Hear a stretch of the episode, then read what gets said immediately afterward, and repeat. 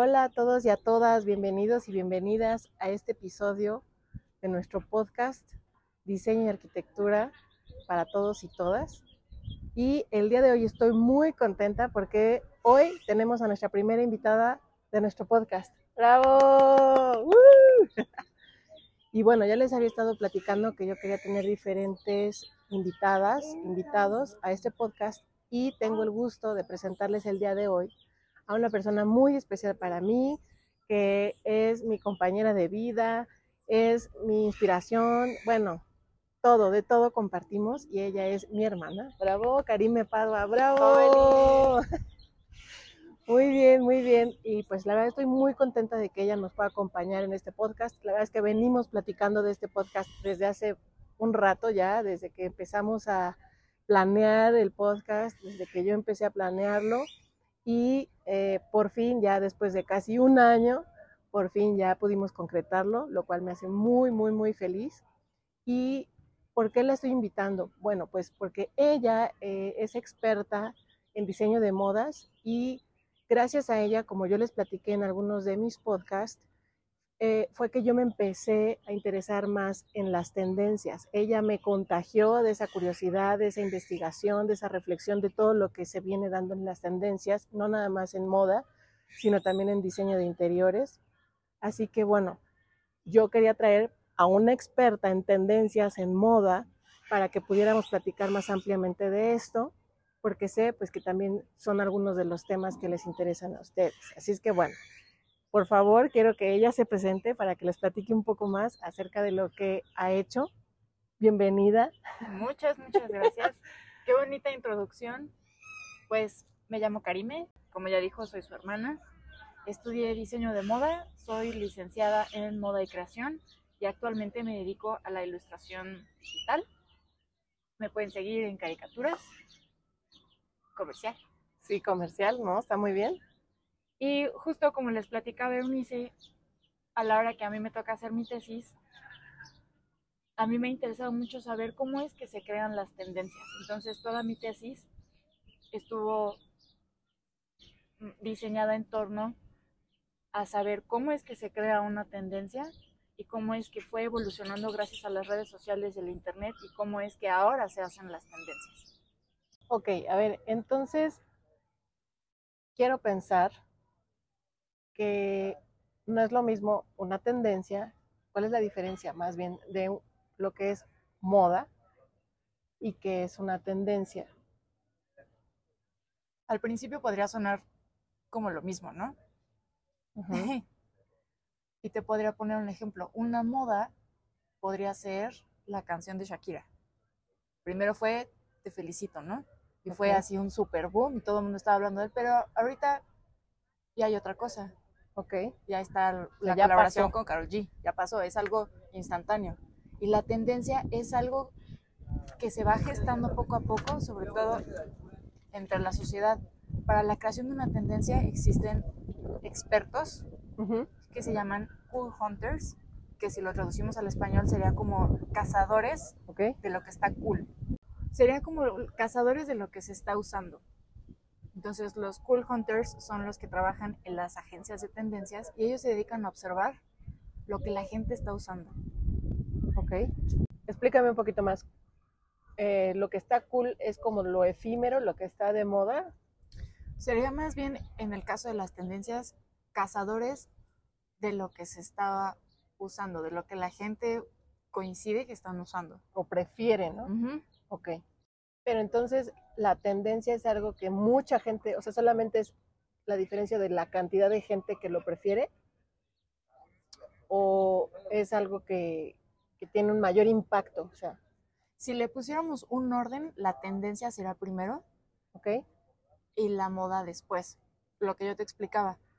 Los cool hunters, por ejemplo, dicen, las personas de 20 a 25 años están usando muchas faldas de mezclilla largas y eso se presenta en Europa, en Latinoamérica, o sea, es algo que coincide dentro de la sociedad. Entonces ellos hacen sus, sus libros de tendencias, sus reportes, y es así como las marcas compran esos libros de tendencias y dicen, ah, mira, podemos hacer las faldas en mezclilla largas porque es algo que es una compra segura, porque es algo que ya se está usando. Ok. Ahí pues ya llegar a las pasarelas y de ahí hoy en día al internet y de ahí lo conocemos todos. Okay. Y ahí es cuando se va formando una moda porque ya lo estás viendo. Ok. O sea, literal lo que vemos en películas este, como el diablo viste la moda del libro este gigante de, o sea, sí existe, o sea, sí, es real. okay. Hoy en día ya es digital, ¿no? Prepandemia, pues sí se daba que fuera un poco más físico, pero con todo este cambio post pandemia se presenta ya un, un formato más digital. Ok, precisamente hablando de la pandemia, a ti te tocó exactamente ese proceso en donde empezaste a hacer tu tesis antes de que llegara la pandemia y después te tocó este, ese proceso de la pandemia. Incluso tuviste que hacer tu presentación de tu tesis vía Zoom. Sí. a ver, platícanos cómo fue ese proceso y también qué cambios viste claro. en, esa investigación que tú hiciste. Pues yo acabé la licenciatura en el 2018, 2019 empecé mi protocolo de tesis y cuando empecé a hacer la investigación, pues llega marzo 2020 y nos encierran a todos. Y pues incluso conseguir información, pues estaba complicado porque no podíamos salir a ningún lado. Y dentro de, de toda esa investigación que yo solamente tenía el internet para hacerlo, me empecé a dar cuenta que algo raro estaba pasando. Desde antes, incluso muchos expertos de moda como Gustavo Prado, que es el, el impulsor y el ay, ¿cómo se llama? Como un icono. Sí, es un icono, pero es el fundador de la agencia de tendencias mexicana Trendo. Decía, es que el mundo va muy rápido, va a pasar algo, no todos, todos decíamos en el mundo de la moda y en el diseño en general que iba a pasar algo que nos iba a detener, pero de golpe. No sabíamos qué. Pero en tendencias ya se venían presentando. ya Era gente, un acelero increíble. O sea, ya la gente que se dedicaba a estudiar tendencias, me estás diciendo que no solamente alrededor del mundo, sino también en México, ellos esperaban que algo sucediera, pero no sabían que iba a ser una pandemia, evidentemente. O sea, no sabían qué iba a ser. Órale. Sí. Y tú, por ejemplo, viste un cambio de lo que venías investigando, o sea, de la moda que viste pre-pandemia y después lo que pudiste ver post-pandemia. ¿Hubo algún cambio significativo en la moda o qué fue lo que tuviste? Sí, entre el 2019 y el 2020 pues, también se hizo algo muy fuerte porque el consumismo ya era demasiado. Hubo ahí ya entre pelea, mezcla bien, bien rara, donde ya era un acelero bien raro. Ok. Y por ejemplo, en cuanto a las preferencias de la gente, ¿tuviste algún cambio pre-pandemia y post-pandemia? Sí, sí hubo preferencia. Mm, por ejemplo, no sé si llegaste a ver todos los posts de, de cómo salía la gente al súper al principio de la pandemia, que salían cubiertos con lo que quisieran y se ponían una bolsa de basura y luego los guantes para lavar los trastes y todo. O sea, la pandemia hizo que la gente sintiera una necesidad extrema en cubrirse y eso se vio desde la presentación de tendencias de mm,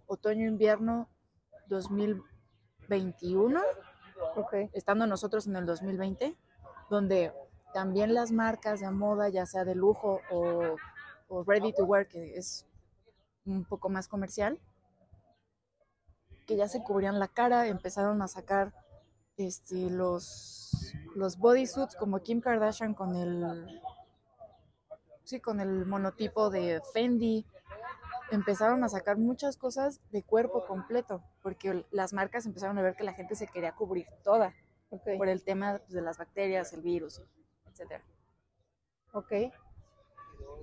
Y en este caso, por ejemplo, hay un cambio y ahorita, en comparación con, tuviste el pre-pandemia, viste el durante la pandemia y ahorita, que estamos como en un momento que es post-pandemia, en donde la recuperación a lo mejor va apenas, ¿no? En ese proceso de recuperación, todavía no estamos libres totalmente de ese sentimiento de pandemia. ¿Tú cómo percibes que ha cambiado la moda? Sucede algo bien interesante, como te digo, eh, en el 2019 es el, el acelero, 2020 nos para de golpe. Y también es un tiempo para nosotros diseñadores y creativos en general para buscar un escape muchos leímos de cosas diferentes para escapar mentalmente de nuestras de las cuatro paredes que nos encerraron. Sí, de nuestra realidad en ese momento. Entonces, la mitad del 2020 y parte del 2021 hubo un boom creativo muy grande. Ok. Y de hecho, como no podíamos salir, los, los precursores de este boom creativo fueron las marcas de lujo, como Prada, como Loewe, Louis Vuitton, que empezaron a presentar sus, colecciones de ese entonces de una forma creativa, en donde ya el espectador ya no tenía que ir a, un lugar, ya no tenías que interactuar. que interactuar o estar a menos de un metro de distancia con alguien más y por eso empezaron a hacer pues fotografías o, o, piezas. Creo que hubo una marca que hizo las muñequitas de papel para que tú fueras formando los diferentes looks con las prendas que, que estaban presentando. Hubo Okay, o sea, pues cosas, totalmente diferentes. Oye, em, y ahora, por ejemplo, retomando esto que me estás comentando acerca de cómo ha evolucionado la moda y cómo ha ido evolucionando también la forma en la que los clientes consumen la moda, eh, ¿cómo, ¿cómo se hacen las tendencias a diferencia de, o sea, ¿tú crees que haya una diferencia de cómo se gestan las tendencias ahora a como se gestaban antes? Claro, es súper diferente. Em, podría invitar a tus, a tus seguidores a que hicieran como un viaje en el tiempo en el que en, el, en la época de Coco Chanel, por ejemplo, que los diseñadores tenían su, su, casa de diseño, que literal era una casa adaptada a todo, todo este tema de diseño. Y era un proceso lineal en el que el diseñador veía qué era lo que la sociedad necesitaba. De ahí creaba un diseño, mandaba invitación a sus clientas más frecuentes, más especiales, y ahí es cuando se presentaba una colección como vemos en la película de Coco Before Chanel, que se ve cómo bajan los diseños y es una casa y están todas las, las clientas sentadas, traen el numerito y las clientas iban apuntando cuál era el diseño que querían. Por eso le llaman creación lineal. se, llegaba a dar la, la ocasión donde la, la, clienta decía, yo quiero un sombrero de terciopelo rosa, entonces ahí ya subía, pero solo era lineal. Sí, de la sociedad al consumidor o el, consumidor le pedía al diseñador y así, pero solo se movía en una línea. Gracias al Internet, que estoy hablando ya de muchísimos años más, este, surge lo que le llaman el proceso cíclico o circular, en el que con las redes sociales, con los influencers, con la opinión de stylists, que son estas personas que se dedican a hacer combinaciones de ropa creadas específicamente para un sector en, en especial. Entonces ahí todas estas áreas se van influenciando entre sí. Entonces ya no, claramente ya no es lo mismo, sí hay una diferencia muy marcada. Y obviamente la sociedad, los influencers, eh, todos, ¿no? Como que van alimentando ese ciclo que pues en mi opinión, llega a ser virtuoso, ¿no? Porque no es nada más lo que los diseñadores digan, es lo que la gente quiere y lo que los diseñadores dicen y lo que los influencers dicen, ¿no? Y cuando yo hice mi tesis era lo que decía Instagram. En el 2020 fue el boom del TikTok. Entonces ahorita, si tú ves a las chavitas, haz de cuenta que son TikTokers caminando por todos lados, porque ahora la tendencia, donde surgen mayormente las tendencias es en TikTok. Claro sí es, ahorita es como que la reina, ¿no? De las redes sociales. Incluso en tendencias de, de música, de lo que sea. Ok. Ahora, este podcast, obviamente tú sabes que es de arquitectura y de diseño de interiores. Yo sí veo una relación entre el diseño de interiores y la moda. ¿Qué opinas tú? ¿Tú crees que hay una relación? Pues de hecho, en los mismos libros de tendencia que te cuento, es como, como si te contaran la vida de alguien, en donde te presentan un personaje y te presentan el estilo de vida de ese personaje y después te cuentan cómo se viste, qué texturas le gustan, qué estampados. Entonces, un mismo libro de tendencias de moda te puede servir a ti como diseñadora de interiores como a mí para diseño de moda. Entonces sí hay una relación muy cercana. Ok, yo he estado observando de unos años para acá que hay marcas, por ejemplo, marcas de lujo, como por ejemplo se me ocurre Versace o a lo mejor Armani, que sacan sus líneas de home, ¿no? Armani Home, Versace Home. ¿Por qué crees que se dé esto? O sea, ¿por qué una marca de lujo que solamente se dedica a lo mejor a diseñar ropa súper fina, eh, accesorios, fragancias, de repente dan el salto a empezar a diseñar cosas para casa? Pues creo que la principal razón es que el diseñador busca que permee el mismo estilo, pero para vestir tu casa. Okay. Es un concepto súper bonito, vestir tu casa. Entonces hay gente que, o igual por la misma marca, ¿no? Que dicen, es que yo soy Versace 100%.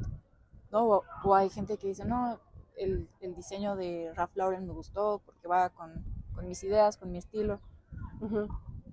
Ok, sí, yo también coincido en eso. O sea, yo creo que también es poder ofrecer a los clientes un rango mucho más amplio de productos y poder hacer que los clientes además disfruten ¿no? de lo que les gusta vestir, además lo puedan ver a lo mejor en un sillón, en ropa para cama, este, cojines, ah, vajillas, ¿no? Hay vajillas enteras diseñadas por, por Versace, en fin, hay muchísimos productos estamos hablando en marcas muy exclusivas, pero ¿qué pasa, por ejemplo, también en marcas que son ya de consumo masivo? O sea,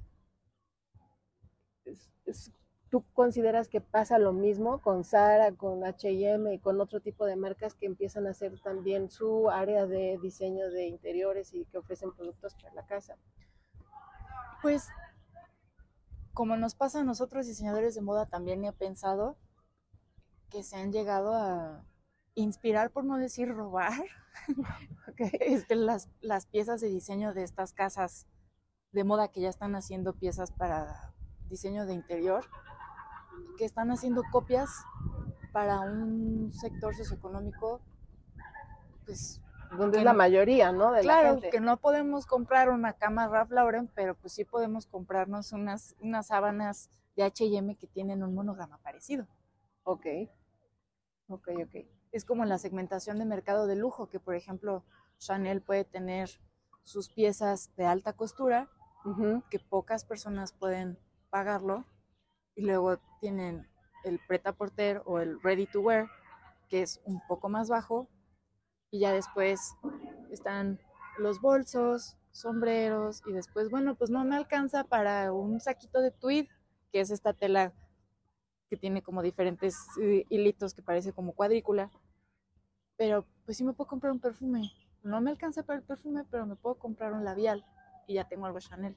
Creo que pasa lo mismo. O sea, los diseñadores se dieron cuenta que muchas personas querían algo de, por ejemplo, en este caso de Chanel, y entonces hicieron una gama completa, ¿no? De productos para que pudiera ser, entre comillas, eh, que todo mundo pueda tener algo de esta marca. Claro, y se vuelve deseable. Ok, ok, ok pues está súper interesante. Creo que podríamos estar aquí muchísimo, muchísimo tiempo. Y por último, yo quisiera preguntarte, en tu opinión y en base a la extensa investigación que has hecho, ¿cuál crees que es el futuro de la moda y cómo crees que siga impactando la tecnología? Y ahora con todo este boom de la inteligencia artificial en la moda.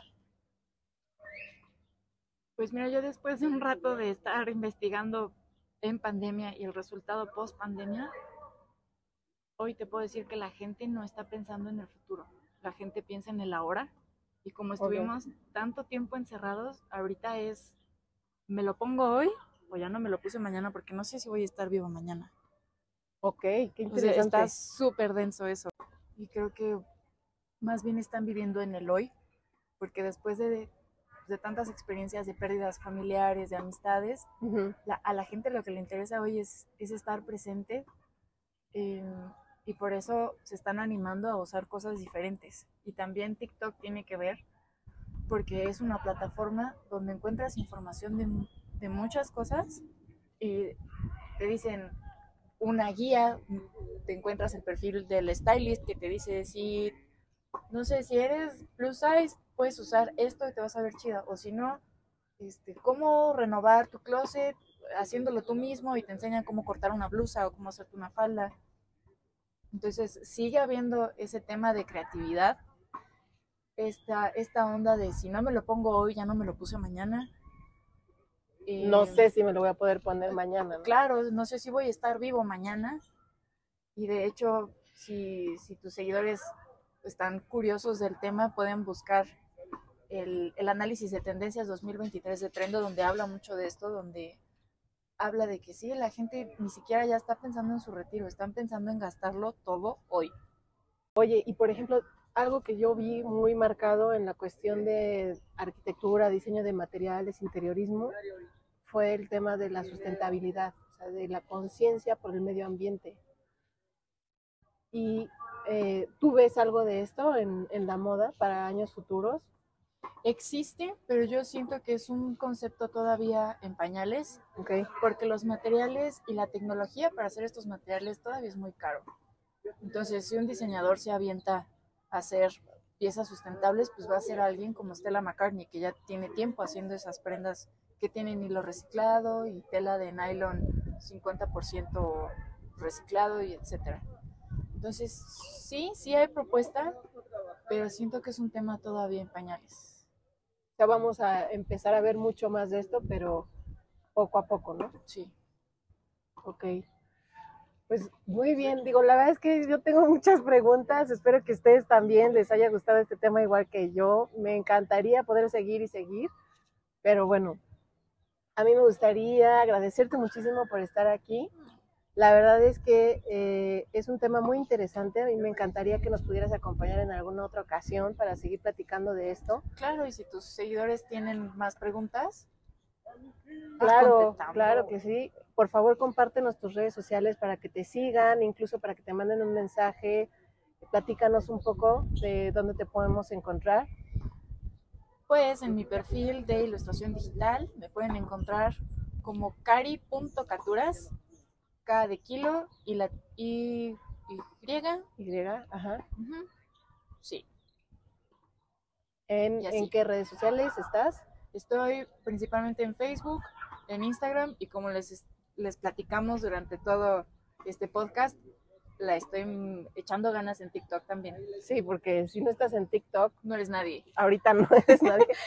eh, pues espero que les haya gustado este podcast. La verdad es que yo estoy muy feliz de tener a mi primera invitada de, mi podcast. Espero que les haya gustado, espero que lo hayan disfrutado tanto como yo.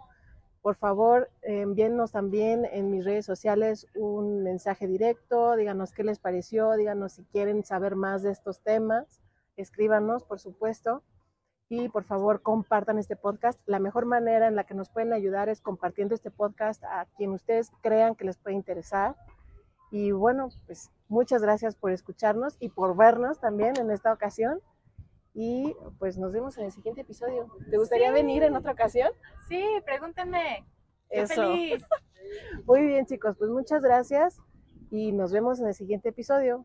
Bye.